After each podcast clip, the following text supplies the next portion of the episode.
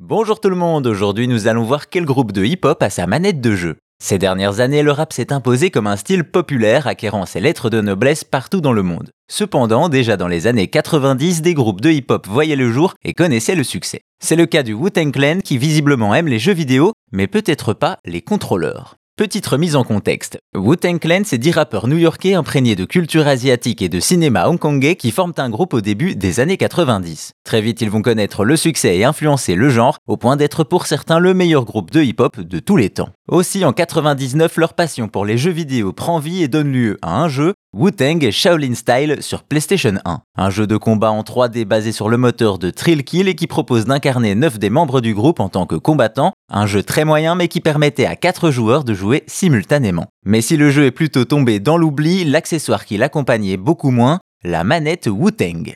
En effet, le jeu est sorti en bundle avec une manette aux couleurs du groupe, baptisée manette W pour sa forme, tout simplement celle du logo des rappeurs qui rappelle la lettre W.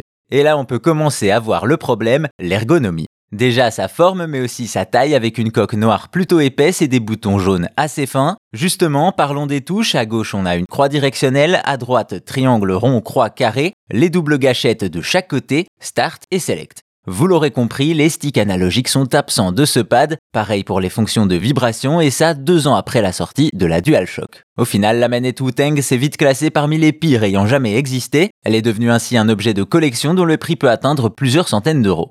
Également, en 2023, des informations fuitent et laissent penser qu'un nouveau jeu mettant en scène le groupe serait en préparation chez Xbox. Quoi qu'il en soit, il serait peut-être préférable que le jeu sorte sans manette.